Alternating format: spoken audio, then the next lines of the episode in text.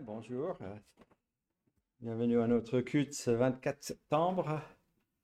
Et nous allons commencer par un verset dans la parole de Dieu, Dieu dans un psaume.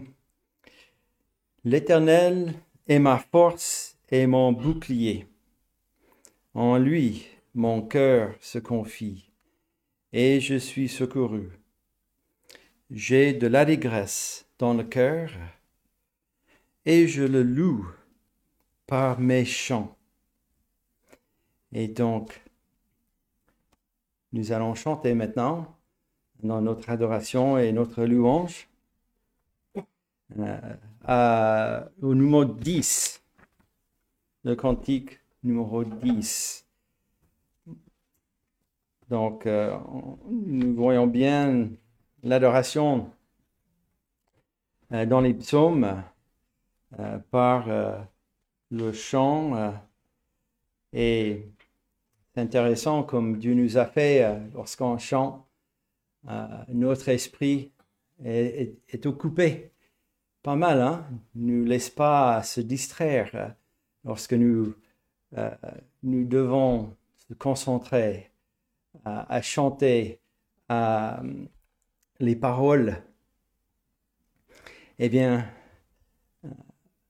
il est difficile euh, à notre esprit de partir ailleurs.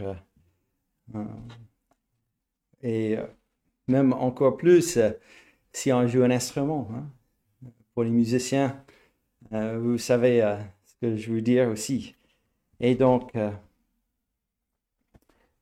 ce cantique qui était accompagné par des instruments et par ce chant, Chantons-le maintenant. L'Éternel seul est ma lumière, ma délivrance est mon appui. Qu'aurais-je à craindre sur la terre, puisque ma force est toute en lui? Le numéro 10.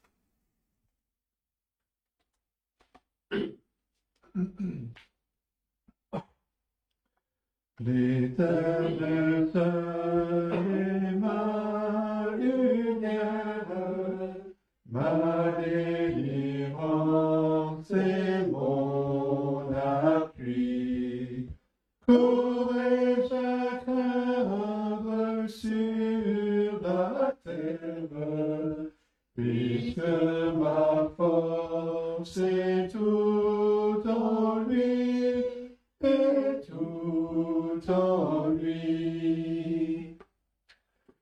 Son bras puissant à ma requête, un prompt secours me prêtera. Et dans le fort de la tempête, sur un rocher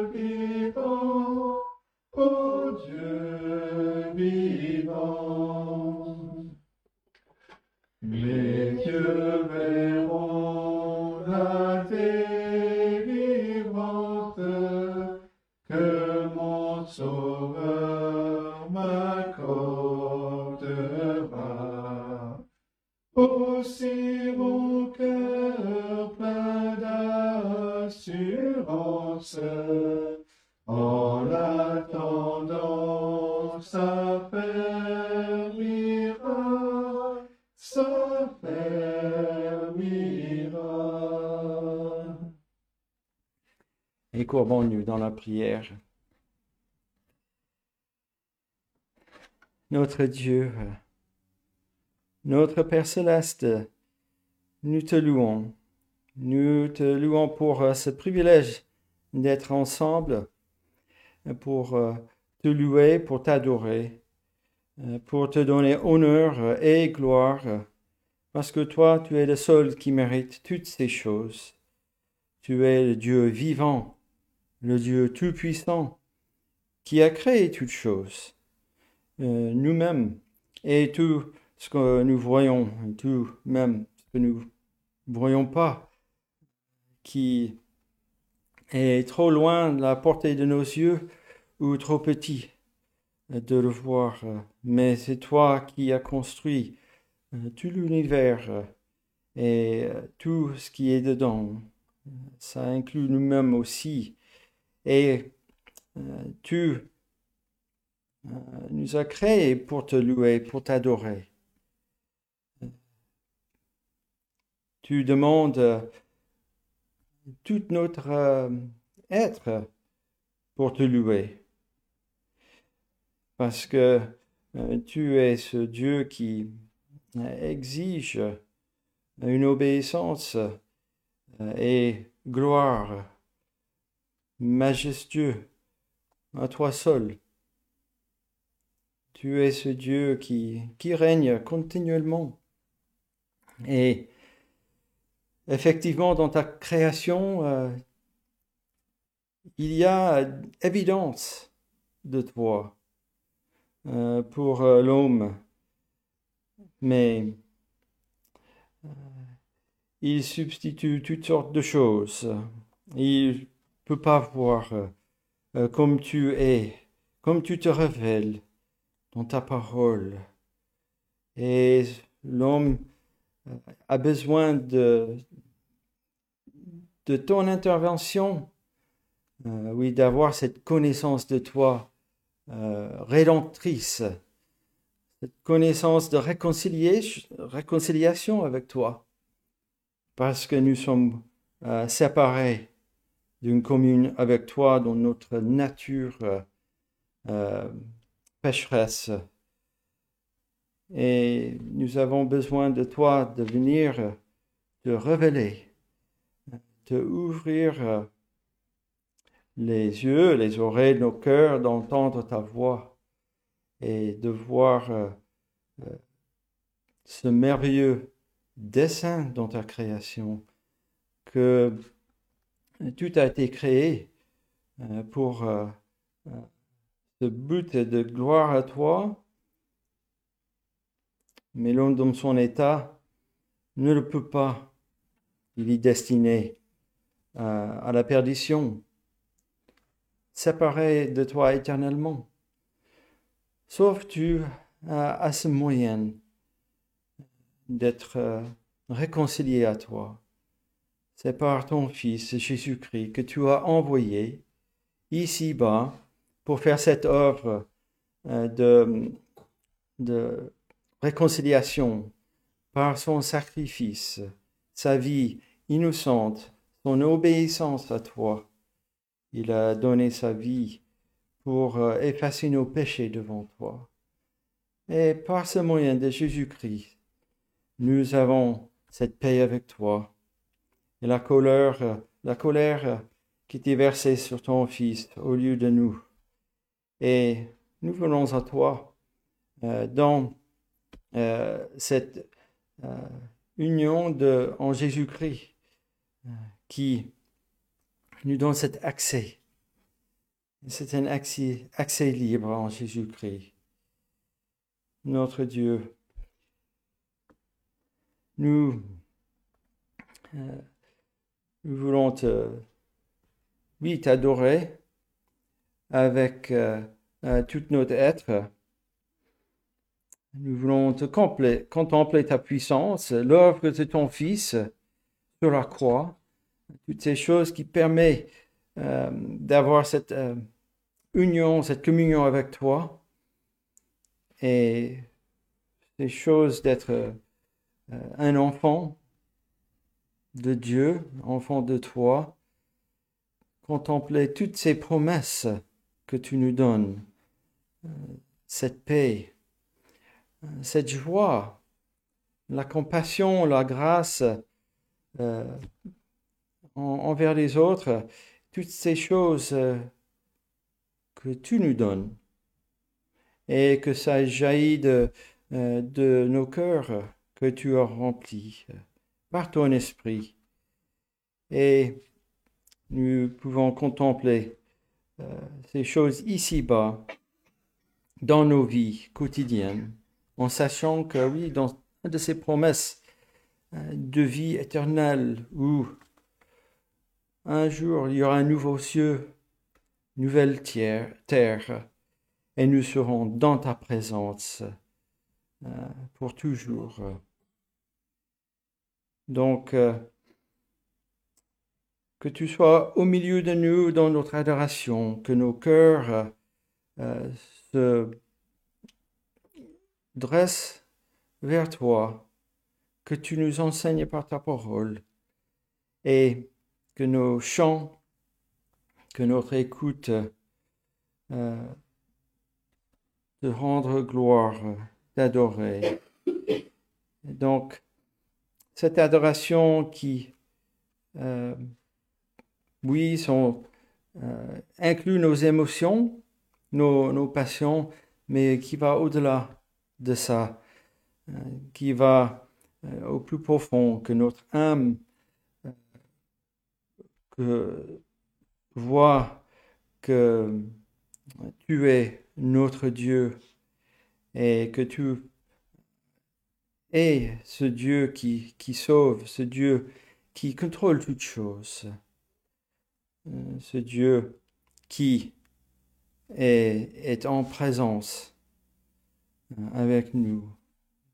Donc, notre Dieu, que tu bénisses ce temps euh, autour de ta parole où nous allons écouter l'explication et la proclamation de ta parole et l'évangile, le salut des péchés par ce moyen du sacrifice de Jésus-Christ.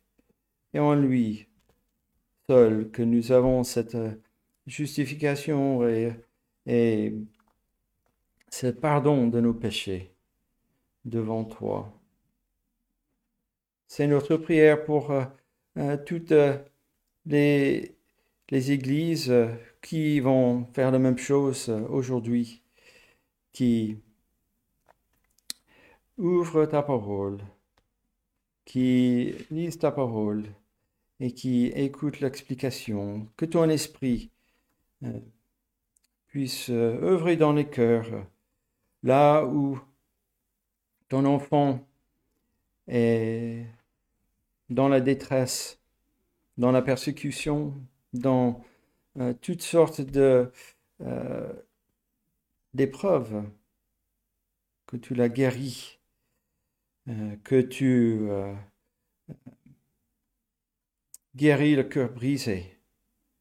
Et pour ceux qui ne te connaissent pas et que tu as marqué aujourd'hui, euh, que tu saisis leur cœur, que tu bouleverses leur vie par cette connaissance que tu donnes de toi.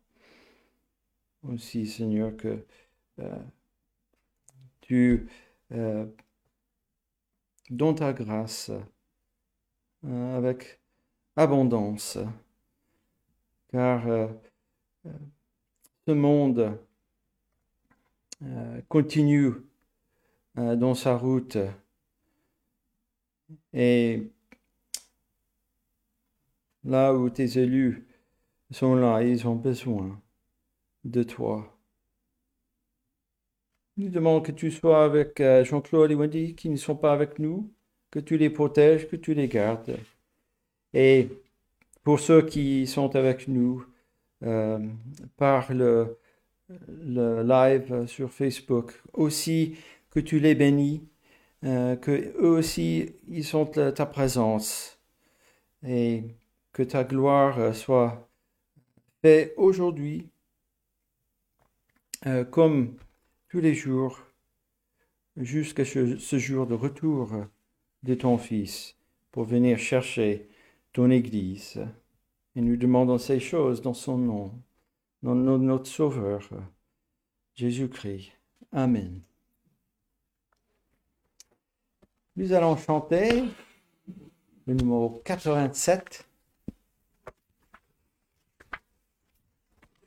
Un petit cantique.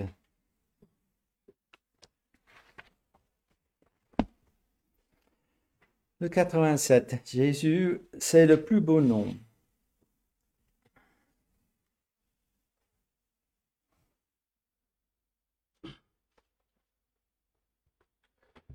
Jésus, c'est le plus beau nom, merveilleux sauveur, Seigneur de gloire, Emmanuel, Dieu est avec nous, source de joie, parole de vie. Et je vous invite à ouvrir euh, la parole de Dieu pour lire les premiers versets dans le chapitre 61 de Ésaïe. Donc, Jésus, Emmanuel, Dieu est avec nous, source de joie, parole de vie. Et nous allons regarder ça les paroles que Jésus dit euh, à sa propre voix. Nous allons regarder ça en passant par euh, Ésaïe. Si dans vos Bibles, comme la mienne, vous avez une référence en bas de la page, ces premiers versets du chapitre 61 euh, sont dans l'Évangile selon Luc, chapitre 4 où Jésus, il est à Nazareth et il est dans la synagogue. Et les anciens lui donnent le rouleau. il ouvre le rouleau et il lit ces versets dans Ésaïe. Et donc, verset 1. L'Esprit du Seigneur, l'Éternel est sur moi car l'Éternel m'a oint pour porter de bonnes nouvelles aux malheureux. Il m'a envoyé pour guérir ceux qui ont le cœur brisé, pour proclamer aux captifs la liberté et aux prisonniers la délivrance, pour publier une année de grâce de l'Éternel. Et euh, Christ, il s'arrête là dans Luc et il s'assoit et ils disent euh, ces paroles sont accomplies aujourd'hui euh, en lui-même. Donc on voit bien qu'il y a hum, cette deuxième partie. Nous allons lire le reste de versets 2 et 3. deuxième partie indique bien qu'il y a deux, deux parties, deux phases de cette œuvre de Christ. La première, euh, il s'agit de sa première venue sur la terre pour faire cette œuvre d'expiation de, péché pour son peuple. Et puis ce deuxième, c'est son deuxième venue, son retour, qui sera un retour de jugement. Et donc, si nous reprenons la deuxième partie, est un jour de vengeance de notre Dieu pour consoler tous les affligés, pour accorder aux affligés de Sion, pour leur donner un diadème au lieu de la cendre, une huile de joie au lieu du deuil, un vêtement de louange au lieu d'un esprit abattu afin qu'on les appelle des térébintes de la justice, une plantation de l'Éternel pour servir à sa gloire. Jusqu'à là, la lecture, et nous allons chanter un autre cantique, 256.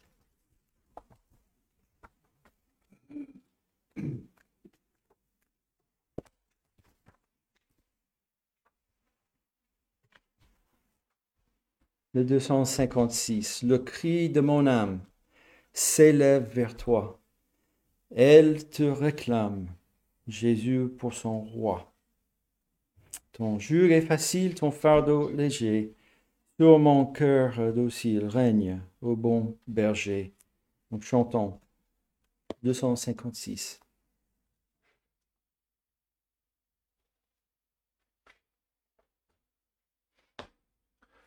Le cri de mon âme s'élève vers toi, elle te réclame, Jésus pour son roi. Ton jour est facile, ton fardeau léger, sur mon cœur docile,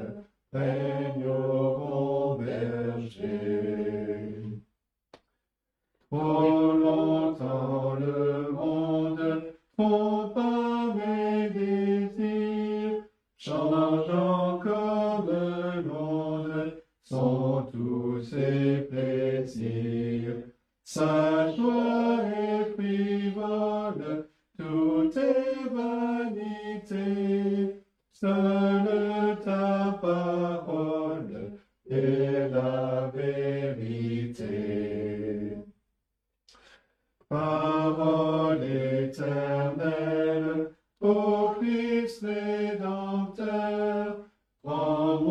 sous ton aile, habitant mon cœur.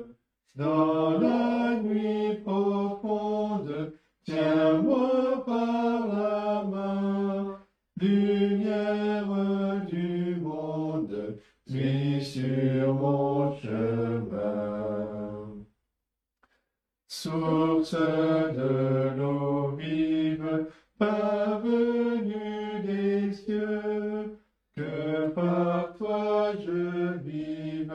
paisible et joyeux. Quand luira l'aurore du jour éternel, que je vive encore pour toi dans le ciel. Et nous tournons dans le Nouveau Testament, dans l'Évangile selon Jean. Donc Jean chapitre 15. Nous allons lire les premiers onze versets. Donc, euh, Jésus-Christ est avec ses disciples. Ils étaient dans la chambre haute. Et à la fin du chapitre 14, ils, sont, euh, ils se sont levés, partir. euh, euh, et Jésus leur donne cet enseignement, cette image de lui et son, son Église, son peuple. Et puis il dit ça à ses disciples ici. Le cep et le serment, n'est-ce pas? Je commence la lecture au verset 1. Je suis le vrai cep, et mon Père est le vigneron. Tout sarment qui est en moi et qui ne porte pas de fruit, il le retranche. Et tout sarment qui porte du fruit, il l'émonde, afin qu'il porte encore plus de fruits. Déjà vous êtes purs, à cause de la parole que je vous ai annoncée. Demeurez en moi, et je demeurerai en vous. Comme le sarment ne peut de lui-même porter du fruit, s'il ne demeure attaché au cep. Ainsi, vous ne le pouvez pas non plus, si vous ne demeurez en moi. Je suis le cep, vous êtes les sarments. Celui qui demeure en moi et en qui je demeure porte beaucoup de fruits, car sans moi vous ne pouvez rien faire. Si quelqu'un ne demeure pas en moi, il est jeté dehors comme le sarment, et il le sèche, et il sèche, puis on le ramasse, et on le jette au feu, et il brûle. Si vous demeurez en moi, et que mes paroles demeurent en vous, demandez ce que vous voudrez, et cela vous sera accordé. Si vous portez beaucoup de fruits, c'est ainsi que mon Père sera glorifié, et que vous serez mes disciples. Comme le Père m'a aimé, je vous ai aussi aimé. Demeurez dans mon amour.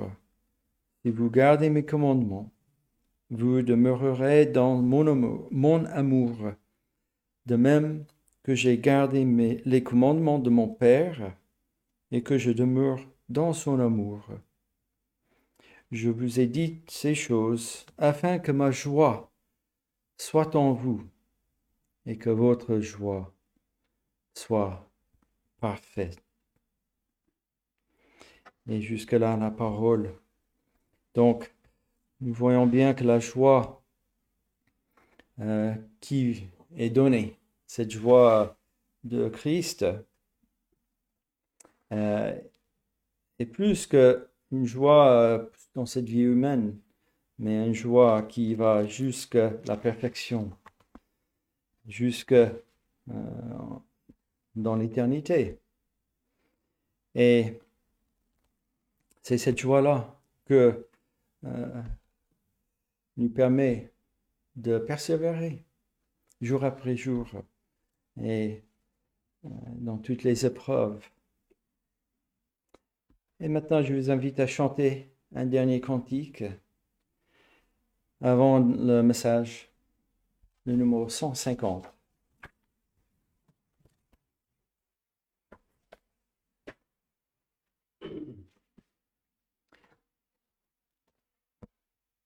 numéro 150. Quel ami fidèle et tendre nous avons en Jésus-Christ, toujours prêt à nous entendre, à répondre à notre cri. Il connaît nos défaillances, nos chutes chaque jour. Sévère en ses exigences, il est riche en son amour. J'entends ce cantique.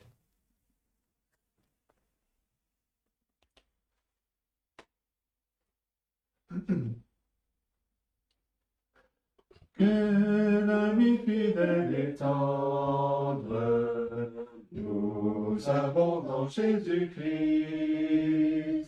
toujours prêt à nous entendre, à répondre à notre cri.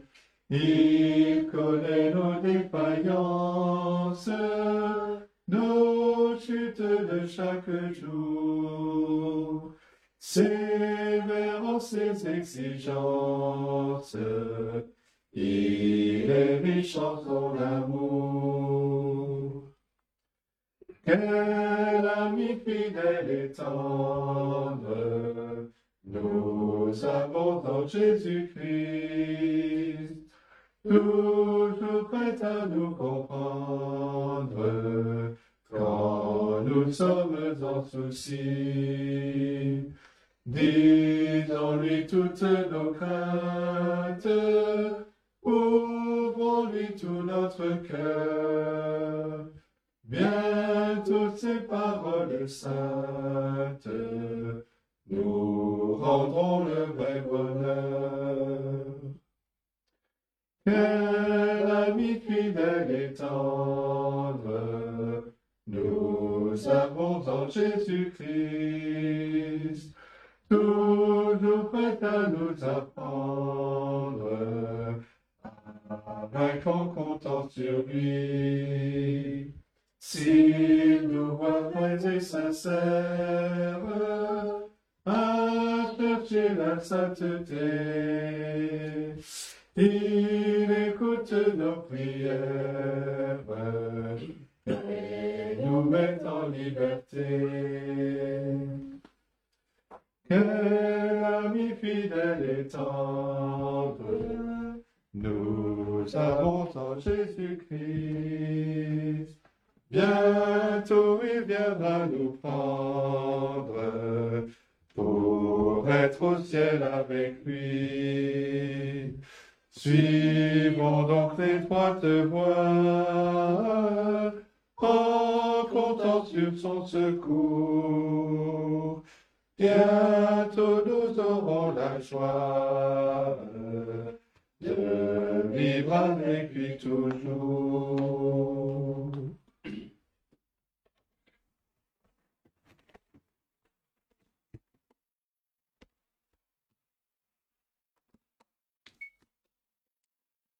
Bien, je vous invite à ouvrir la parole de Dieu dans le livre des psaumes.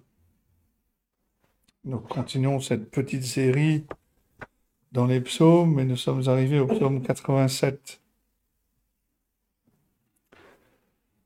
Psaume 87. Et voici la parole de Dieu. Des fils de Corée, psaume cantique. Elle est fondée sur les montagnes saintes. L'Éternel aime les portes de Sion plus que toutes les demeures de Jacob. Des choses glorieuses ont été dites sur toi, ville de Dieu.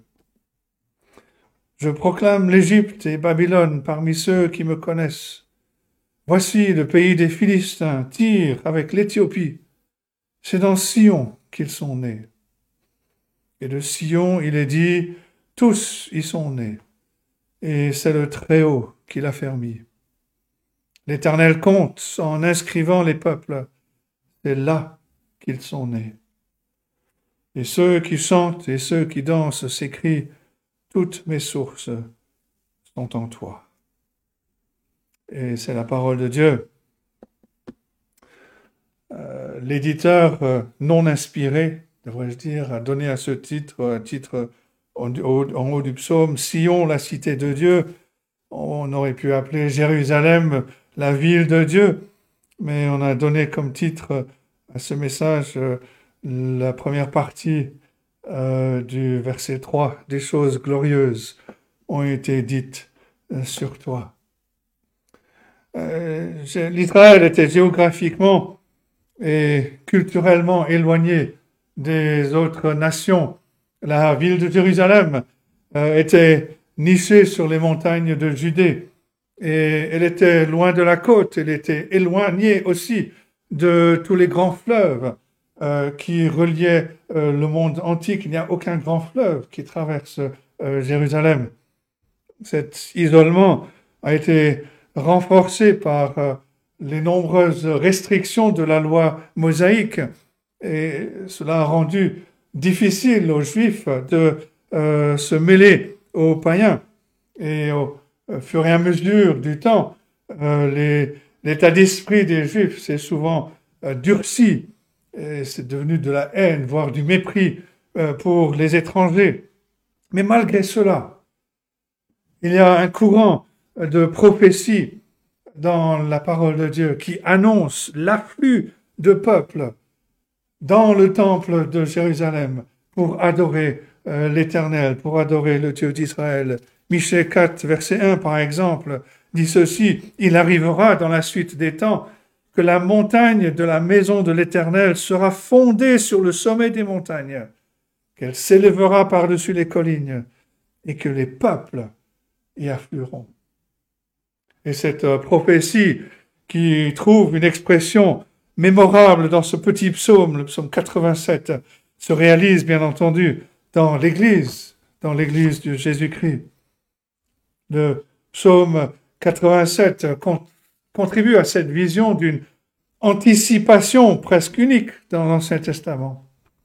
Le psaume prédit non seulement que des gens de partout dans le monde viendront adorer le Dieu de la Bible, le seul vrai Dieu, mais qu'ils viendront comme des enfants qui sont nés dans la famille de Dieu. Lorsque le Seigneur Jésus-Christ a réprimandé cet expert Nicodème parce qu'il ne comprenait pas la nouvelle naissance, quand il lui a dit en Jean 3, verset 7, il faut que vous naissiez de nouveau, le Seigneur aurait très facilement pu prouver son enseignement en faisant référence au verset 5 de ce psaume. On voit que les fils des nations lointaines sont nés en Sion, c'est-à-dire à Jérusalem. Un commentateur écrit être né à Sion est l'image utilisée pour décrire la conversion des nations, dont les habitants deviennent citoyens du royaume céleste qui se manifeste maintenant sur la terre. Et le premier point que nous voulons mettre en avant est cette description de l'Église en tant que ville de Dieu, en tant que cité de Dieu. Vous le savez, je pense aussi bien que moi que la Bible présente un certain nombre d'images importantes pour euh, le peuple de Dieu. L'idée que l'Église est le temple de Dieu, que c'est le corps dans lequel l'Esprit Saint euh, habite. Et le psaume 87 utilise deux des métaphores les plus importantes. L'Église comme la ville de Dieu, la cité de Dieu, et l'Église comme la famille euh, de Dieu.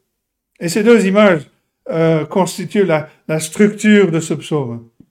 Dans les versets 1 à 3, euh, on a la gloire de la ville sainte de Dieu, Sion. Dans les versets 4 à 6, on a le rassemblement des citoyens de toutes les nations. et ce rassemblement réside dans la ville en tant que famille de Dieu. Et le dernier verset décrit le peuple comme chantant, comme dansant de joie, en attribuant la louange à Dieu pour la vie abondante qu'il a donnée. Nous sommes commence donc au verset 1. Elle est fondée sur les montagnes saintes. Et l'importance de l'image ici de la ville peut être perçue à la fin de la parole de Dieu, où l'Église est considérée, décrite comme étant une ville fortifiée, une ville glorieuse, à l'intérieur de laquelle pousse l'arbre de la vie, qui est arrosé par des ruisseaux d'eau vive, où Dieu et l'agneau sont assis sur le trône. Apocalypse 22, les versets 1 et 2. Augustin d'Hippone, euh, qu'on appelle parfois Saint Augustin, théologien de l'Afrique du Nord, 354 euh, à 420, a repris cette image pour euh, sa grande étude de l'histoire de la rédemption dans une œuvre qu'il a appelée La Cité de Dieu. Et son thème euh, était basé sur le verset 3. Des choses glorieuses ont été dites de toi, ville de Dieu. Et Augustin a fait valoir que l'histoire implique un concours entre deux cités rivales, deux États rivaux. Et il écrit ceci. Deux sociétés sont nées de deux sortes d'amour. La société mondaine a fleuri d'un amour égoïste qui a osé mépriser même Dieu, alors que la communion des saints est enracinée dans un amour prêt à renoncer à soi-même. La ville de l'homme cherche la louange des hommes, tandis que le sommet de la gloire pour l'autre et d'entendre Dieu dans le témoignage de la conscience. L'un lève la tête dans sa propre vantardise, l'autre dit à Dieu, Tu es ma gloire, tu relèves ma tête. Et Augustin n'a pas inventé euh, l'idée de la ville Dieu, pas plus qu'il ne l'a prise simplement du psaume 87, parce que le Nouveau Testament utilise cette même image. Dans Philippiens chapitre 3, verset 20, l'apôtre Paul écrit, que nous sommes citoyens des cieux. Et alors que même la Jérusalem, la ville terrestre, se trouvait euh, au sommet du mont Sion, l'auteur de la lettre aux Hébreux déclare que les croyants sont venus dans une ville céleste. Hébreux 12, versets 22 à 24. Mais vous, vous êtes approchés de la montagne de Sion, de la cité du Dieu vivant, la Jérusalem céleste, des myriades qui forment le cœur des anges de l'assemblée des premiers-nés inscrits dans les cieux, du juge qui est le Dieu de tous, des esprits des justes parvenus à la perfection, de Jésus qui est le médiateur de la nouvelle alliance, et du sang de l'aspersion qui parle mieux que celui d'Abel. Et ce résumé que l'auteur nous donne décrit la ville de Dieu comme étant, comme durant éternellement sur la haute montagne où Dieu habite, une ville remplie des héritiers de Dieu, qui sont à la fois justifiés et sanctifiés, bénis par la communion avec Dieu et avec le Seigneur Jésus-Christ, dont le sang leur assure leur salut pour toujours. Et dans le psaume 87, des bénédictions similaires sont mises en évidence pour la ville de Dieu. Dans son commentaire, Jean Calvin écrit ceci, Ce que nous enseigne ce psaume peut se résumer en ceci. L'Église de Dieu surpasse de loin tous les royaumes, toutes les politiques du monde, dans la mesure où elle est surveillée, protégée par lui dans tous ses intérêts et placée sous son gouvernement. Voilà l'image que nous avons de ce psaume comme étant la, la, cité, la ville, euh, Jérusalem, euh, Sion étant la ville, l'Église étant la ville euh, de Dieu. Deuxième grand point, le chant, le chant de cette ville. on pourrait diviser ce psaume en, deux parties. La première partie, le chant de la ville, et la deuxième partie, le chant des citoyens. Verset 3 parle du chant ou du cantique de la ville. Des choses glorieuses ont été dites sur toi, ville de Dieu. Euh, cette ligne a inspiré un des cantiques de, John Newton. Euh, le titre en anglais, la première ligne en anglais reprend quasiment mot à mot ce verset. Glorious things of thee are spoken, Zion, city of our God. Des choses glorieuses sont dites de toi, Sion, ville de notre Dieu. Il n'y a pas de fin aux choses glorieuses qui pourraient être dites au sujet de la ville de Dieu. On pourrait énumérer les histoires glorieuses, les prédictions glorieuses, les chants glorieux, les doctrines glorieuses, les lois glorieuses, les ordonnances glorieuses du culte, les promesses glorieuses, les privilèges glorieux qui sont attachés à Sion. Le psaume 87 cite trois caractéristiques glorieuses de la ville de Dieu. Il parle de la montagne sainte sur laquelle elle se dresse. Il parle de son souverain fondateur, savoir Dieu lui-même, et de l'amour particulier que Dieu a pour cette ville. Petit a, le lieu où cette ville se dresse. La ville de Jérusalem était située sur le mont Sion, sur le, le, terrain vallonné euh, de, de Juda. Mais le texte hébreu, et notre traduction reprend bien cela, le texte hébreu, parle au pluriel montagne est au pluriel, ce qui reflète le fait que Sion était au milieu d'un complexe de collines. Euh, ce qui a rendu Sion spécial, ce n'était pas sa proéminence, ce n'était pas sa hauteur, qui était, c'était pas exceptionnel, mais c'était sa sainteté. Ce sont des montagnes saintes, nous dit le verset 1 si on était désigné comme saint par le décret souverain de Dieu. Moïse avait dit aux Israélites de chercher l'Éternel à sa demeure. Vous irez au lieu que l'Éternel, votre Dieu, choisira parmi toutes vos tribus pour y placer son nom. Deutéronome 12, verset 5. Le mont Sion était saint par le choix de Dieu, mais aussi par la présence du temple en la présence de des sacrifices. La sanctification de Sion euh, souligne un point important. Ce qui rend tout ce qui est saint, que ce soit une personne, un lieu ou une chose, c'est la présence de Dieu dans sa sainteté. On peut appeler un, lieu de rassemblement avec des ornements un sanctuaire. Mais si Dieu n'est pas vraiment adoré en esprit et en vérité, rien n'est vraiment saint au sujet de ce lieu. Beaucoup de cathédrales qui sont splendides au niveau architectural sont souillées par des enseignements qui sont faux, par des cœurs qui sont incrédules. Alors que la hutte la plus dénuée, la plus sombre, il est rempli du culte des véritables croyants, la prédication fidèle de la parole de Dieu, elle est aussi sainte que tout autre endroit sur terre. Et c'est la même chose pour les personnes. C'est la présence de Dieu dans notre vie par le Saint-Esprit qui nous rend saints. Sans Dieu dans notre vie, même les œuvres les plus impressionnantes les plus spectaculaires restent profanes. des années après ce que, que ce psaume a probablement été écrit, le prophète Zacharie a écrit pour encourager les Juifs qui étaient retournés à Jérusalem à reconstruire le temple après sa destruction.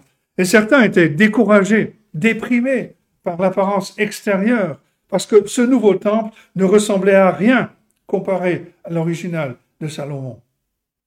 Et Dieu leur dit, en Zacharie 2, verset 5, Je serai sa gloire au milieu d'elle. Il en est de même, de même pour la montagne de Sion. Elle est fondée sur les montagnes saintes. Petit B, le fondateur de la ville.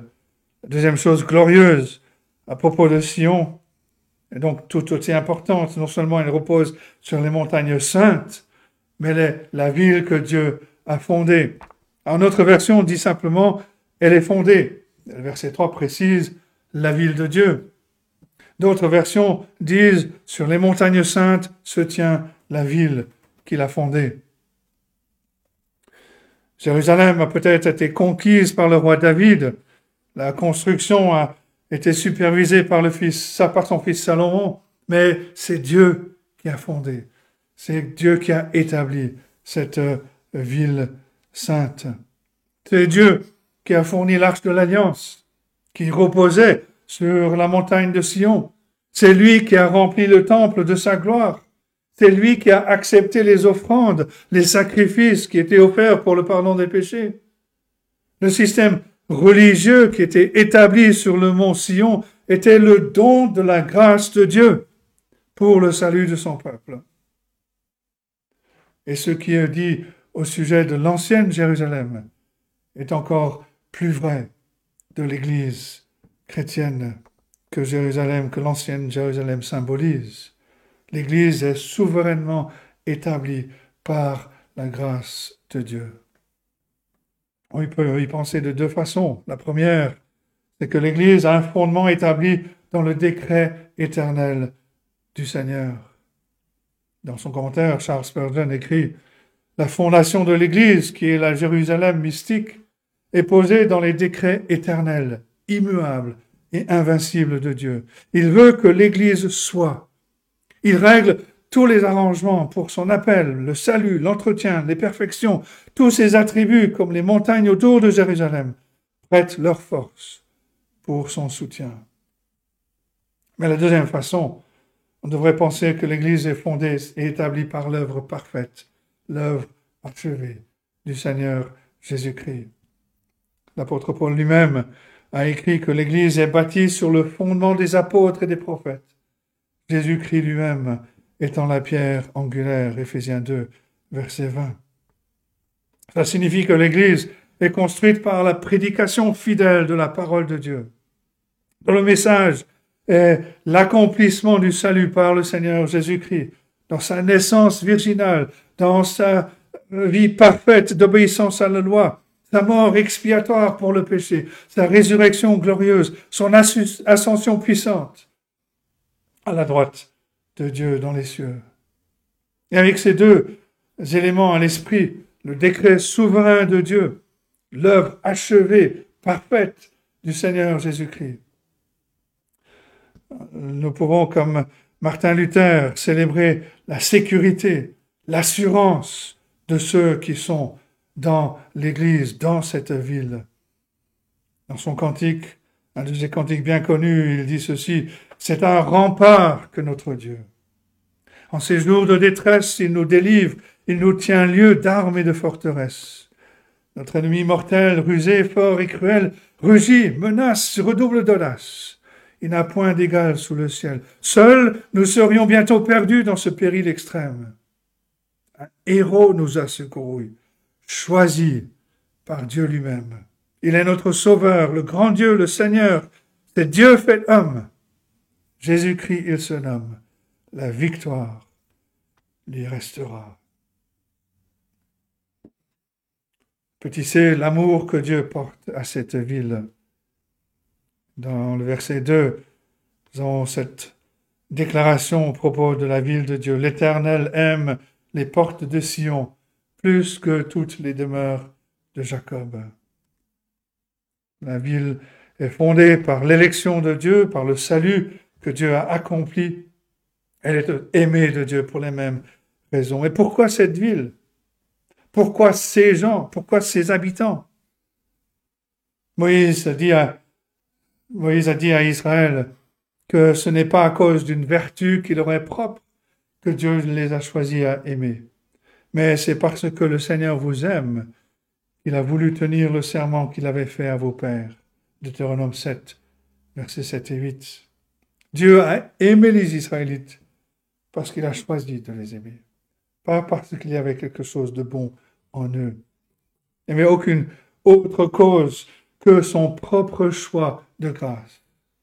Et il a aimé la montagne de Sion pour la même raison. Il aime encore plus à cause de sa parole qui est prêchée, à cause de l'adoration qui était chère à son cœur. Et le verset 2 précise que non seulement l'amour de Dieu pour la ville, mais aussi qu'il aime les portes de Sion plus que toutes les demeures de Jacob. Dieu aimait tous les lieux où vivaient les enfants de son peuple. Mais ce sont les portes de Sion qu'il aimait le plus. Cela parle probablement des portes comme étant des, centres de rassemblement sociaux quand euh, le peuple affluait à Sion pour des rassemblements sacrés. On peut bien imaginer combien d'Israélites ont accepté de se rencontrer à l'une ou l'autre des portes de Jérusalem quand ils sont arrivés à Sion pour la Pâque ou pour une autre fête. Et cela serait analogue aujourd'hui à l'adoration de l'Église le jour du Seigneur. Bien sûr, le culte privé, le culte familial est important, il est béni par Dieu. Mais c'est surtout l'assemblée de son Église, à l'intérieur des portes de Sion, qui est précieuse pour Dieu. On doit aimer l'Église dont on est membre. On doit aimer se retrouver lors du culte, lors d'autres réunions, pour l'adorer. C'est quelque chose de précieux pour Dieu lui-même. Un commentateur écrit au sujet des portes de Sion, ici le peuple de Dieu se consacrait à lui. Ils apportaient leur cœur comme des sacrifices vivants au Seigneur. Ils chantaient les chants de Sion. Ils se réjouissaient de Dieu, le puissant Sauveur qui les délivrait aux portes même de Sion, des armées ennemies.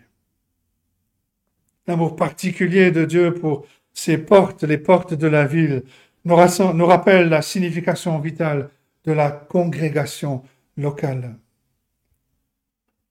Mais en même temps, psaume 87 nous appelle à aimer tous les croyants de par le monde, comme on va le voir. Et dans l'avenir, quand l'Église aura atteint sa glorieuse maturité, toutes les congrégations, toutes les dénominations auront été rassemblées aux portes de l'unique cité céleste de Dieu. on doit attendre ce jour avec une attente vive, avec cette, et cette conscience doit nous encourager à aimer toutes les églises fidèles, tous les croyants fidèles, tous les véritables croyants. L'Église en tant que ville, le chant de cette ville, troisièmement, troisième grand point, le chant des habitants de cette ville. Une façon dont on peut être sûr que le psaume 87 est accompli par l'Église dans cette période de l'Évangile, c'est donc de considérer le chant des habitants dans les versets 4 à 6. Et on trouve ici toutes ces nations qui sont connues comme étant des nations mauvaises qui entourent Israël. On les trouve incorporées dans la ville en tant que croyants, en tant qu'adorateurs ça n'a jamais eu lieu dans l'Ancien Testament, même si dans l'Ancien Testament, on a de nombreux païens à titre individuel qui sont devenus de vrais croyants. Le psaume 87 célèbre l'accomplissement d'une prophétie qui est dirigée vers cette période de l'histoire qui suit la venue du Messie, qui est désignée comme étant les derniers jours de l'histoire de la rédemption, ces jours dans lesquels nous sommes. Ésaïe, par exemple, a prédit en suivant le prophète Michée, euh, euh, pardon, en suivant, faisant écho au prophète Michée, En Ésaïe 2, verset 2, il dit ceci, il arrivera dans la suite des temps que la montagne de la maison de l'Éternel sera fondée sur le sommet des montagnes, qu'elle s'élèvera par-dessus les collines, et que toutes les nations y afflueront. Les versets 4 à 6 de ce psaume anticipent le rassemblement des croyants de toutes les nations, dans des termes les plus généraux. Cinq nations sont mentionnées dans le psaume qui représentent euh, différentes directions euh, sur la carte. Au sud, on trouve Rahab, qui, dans la parole de Dieu, représente l'Égypte, psaume 89 par exemple. À l'est, il y a Babylone. À l'ouest, il y a les Philistins. Au nord, il y a Tyr. Et Éthiopie est ajoutée pour représenter les peuples les plus éloignés, au-delà du Proche-Orient de l'époque. Et ces noms, nous donnent une meilleure idée du moment où le psaume a été écrit.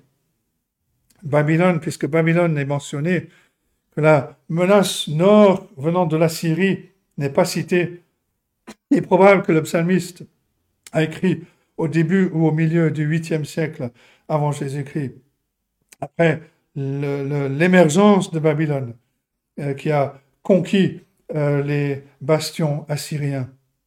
Mais le point est que les païens de toutes les nations, sud, est, ouest, nord, terre lointaine, deviendront les citoyens de la ville de Dieu.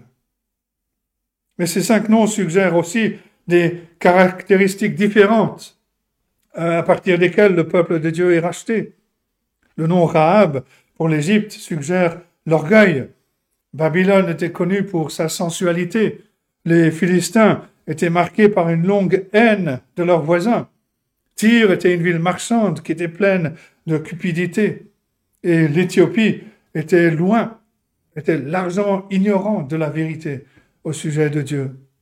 Mais toutes sortes, ces sortes de gens étaient soit hostiles, soit indifférents à Sion, à sa cause. Et pourtant, c'est la gloire de la ville de Dieu.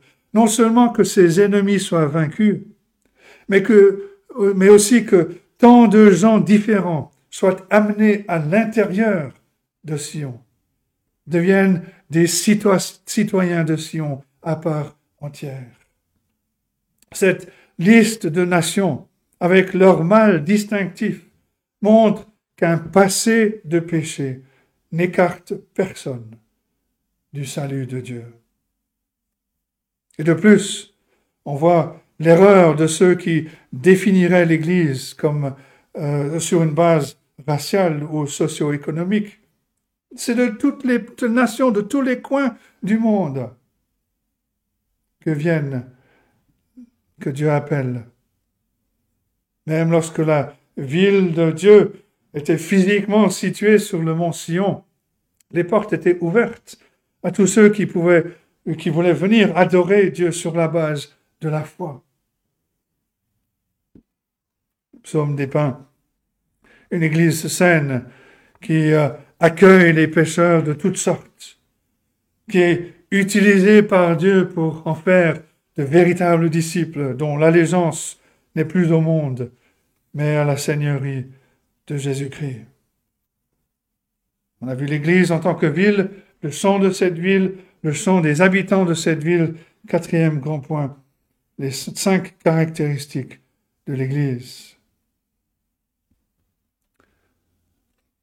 À partir de ce psaume et à partir de ce passage cité en Isaïe chapitre 2, on peut retirer cinq caractéristiques de l'Église du Nouveau Testament. La première, on la voit dans le verset 4 de ce psaume, qui décrit les gens de ces nations comme ceux qui me connaissent. Cela indique que l'appel de l'Église est de révéler, la connaissance de Dieu à travers sa vie, à travers son culte, à travers euh, la proclamation de son message. Cela se produira principalement dans l'enseignement clair de la parole de Dieu. L'Église n'est pas appelée à divertir les membres de la culture environnante, à euh, commercialiser des biens, des services de ce monde quelle que soit leur valeur, ou à acquérir un pouvoir séculier dans la société. Non. L'Église est appelée à faire briller la lumière de la connaissance de Dieu pour le salut des âmes, des hommes, des femmes, des jeunes et des moins jeunes. Seigneur Jésus-Christ a dit en Jean 17, verset 3, La vie éternelle, c'est qu'ils te connaissent, toi le seul vrai Dieu, et celui que tu as envoyé, Jésus-Christ.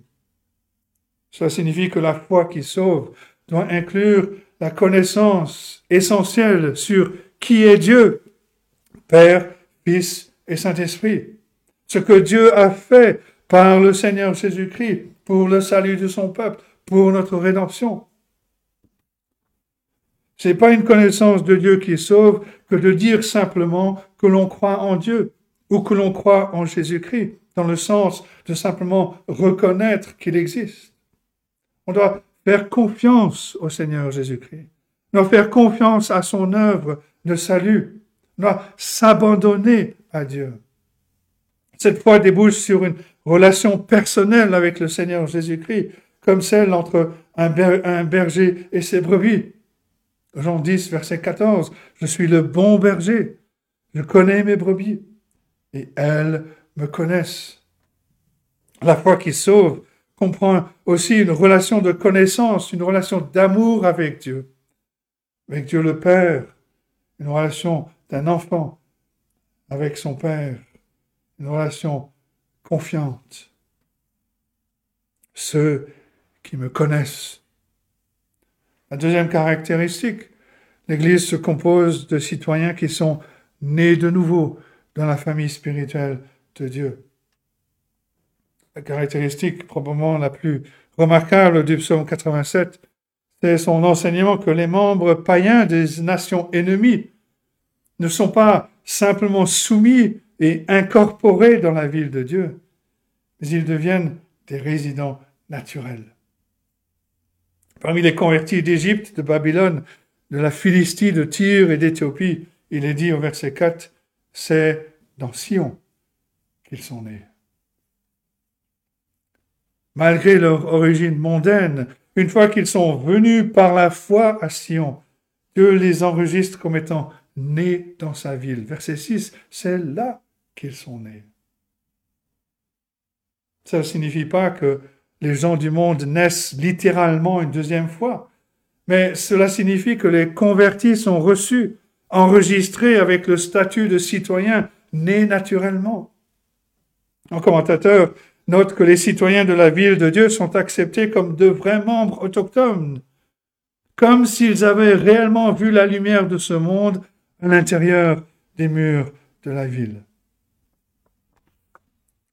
C'est ce passage a donné l'idée que l'Église est la mère du peuple de Dieu. Le père de l'Église primitive, Cyprien de Carthage, écrit Il ne peut pas avoir Dieu pour son père qui n'aura pas l'Église pour sa mère.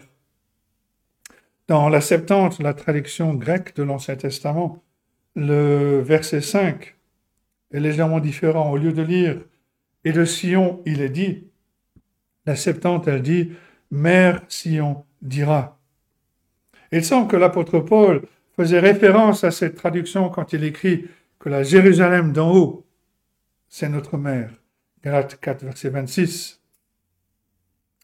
Le problème, c'est que l'Église catholique romaine s'inspire à tort pour euh, enseigner que l'appartenance à l'Église catholique détermine le salut d'une personne.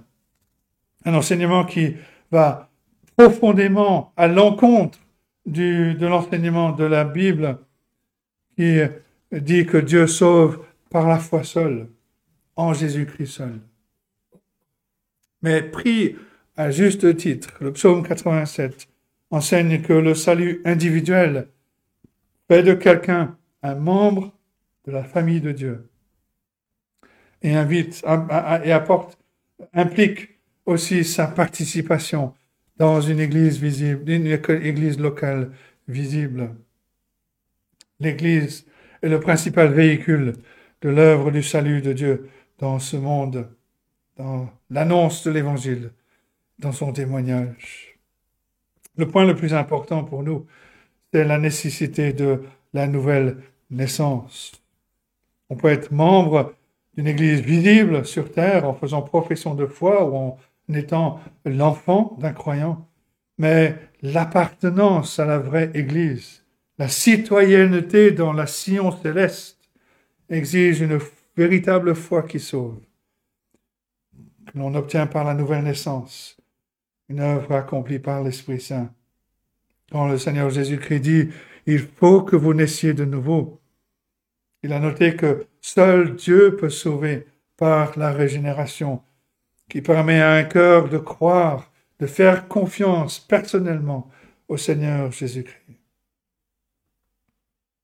On doit aussi noter le merveilleux privilège que la nouvelle naissance donne aux croyants, car on devient tous de vrais membres de la famille de Dieu, des membres natifs de sa ville.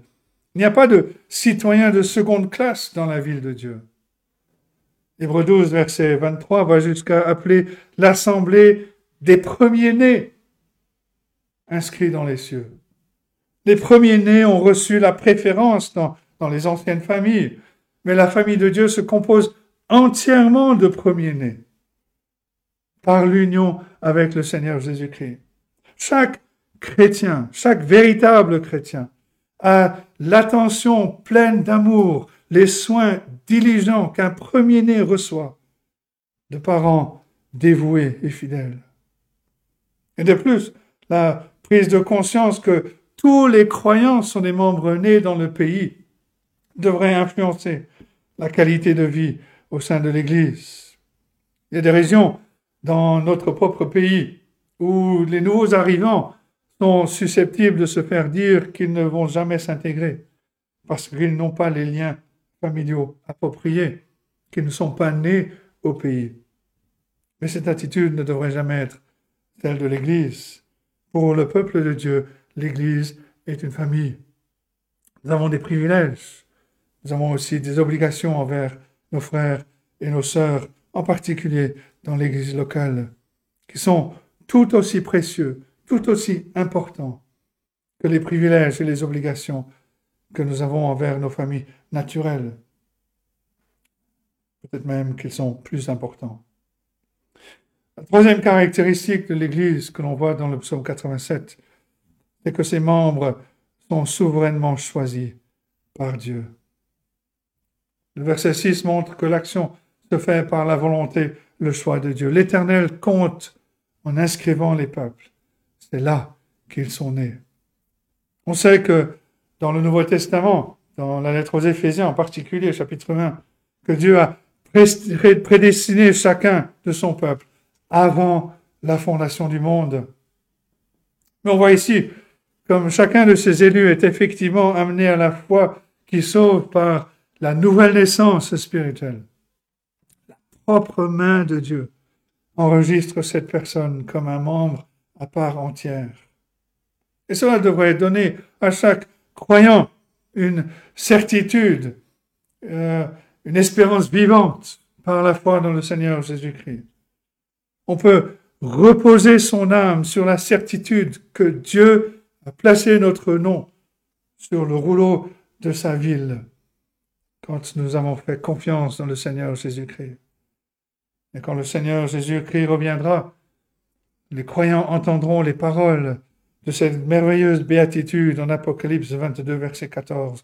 Heureux ceux qui lavent leurs robes, afin d'avoir droit à l'arbre de vie et d'entrer par les portes dans la ville. Un commentateur nous exhorte à noter l'acte de Dieu d'écrire chaque âme qui naît dans son royaume. Leur salut est si précieux pour lui qu'il ne laisse pas cela aux hommes ou aux anges, car lui seul connaît tous ceux qui lui appartiennent. Nous parlons avec révérence quand nous disons qu'il est le greffier céleste, dans le livre de vie duquel se trouvent les noms de tous ceux qui appartiennent à l'Église des premiers-nés.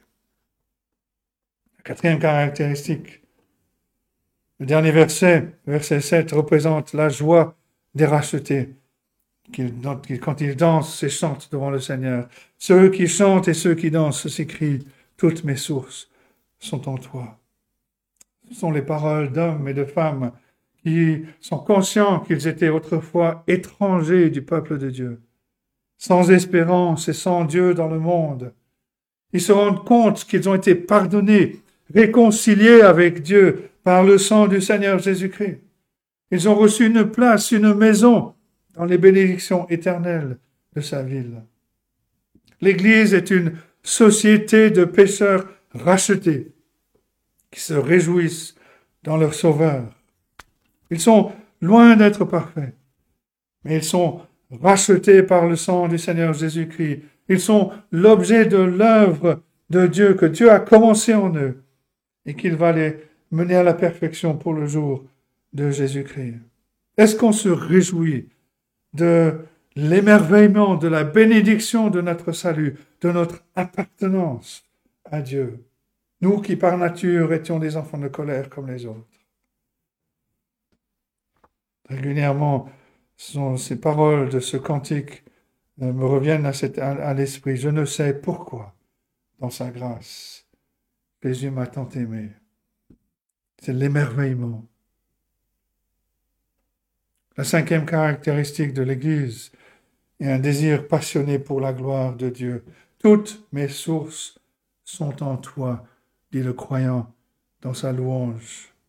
C'est une façon de dire que la vie spirituelle, avec le pardon des péchés par le sang du Seigneur Jésus-Christ, la nouvelle naissance et, la lumière que l'Esprit Saint apporte, la provision d'amour de Dieu pour tous les besoins de mon âme, tout cela découle de la source de la vie éternelle, qui est la grâce souveraine de Dieu.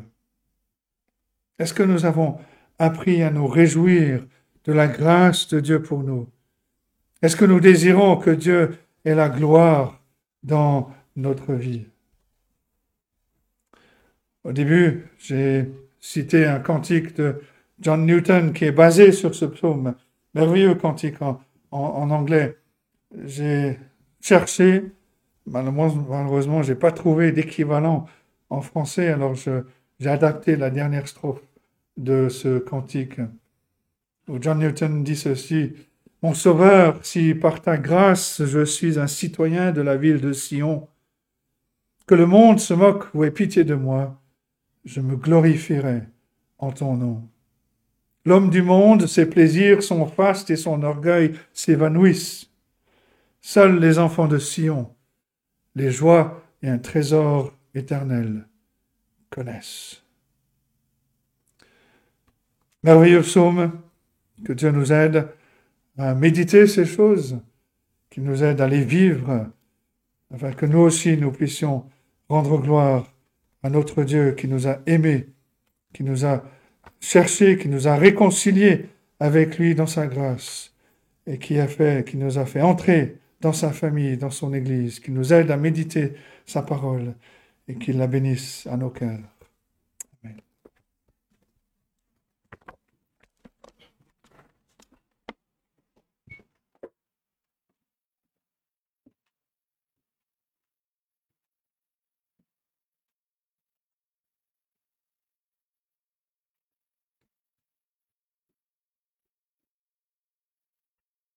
Je vous invite à chanter le numéro 349.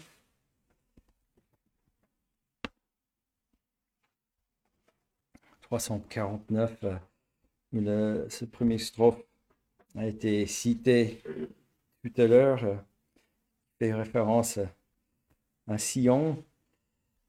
C'est un rempart que notre Dieu, en ces jours de détresse, il nous délivre il nous tient lieu d'armes et de forteresse.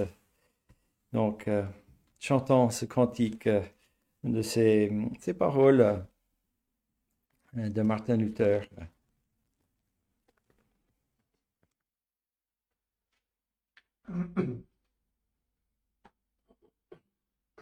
C'est un rempart que notre Dieu tout de détresse.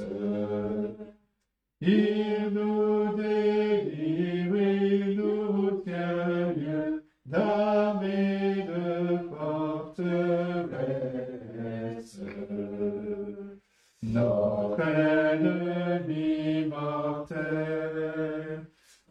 cette forêt cruelle, rue qui menace, et redouble d'audace. Il n'a point d'égal sous le ciel. Nous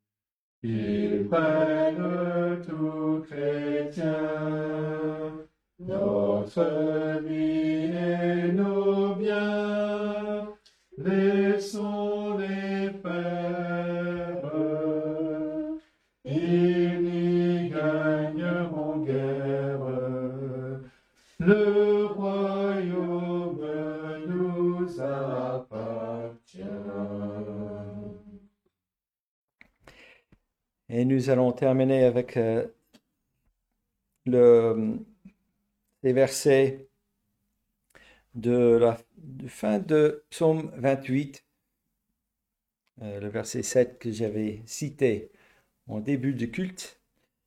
Euh, voici les versets 8 et 9. L'Éternel est la force de son peuple. Il est le rocher des délivrances de son roi. Sauve ton peuple et bénis ton héritage.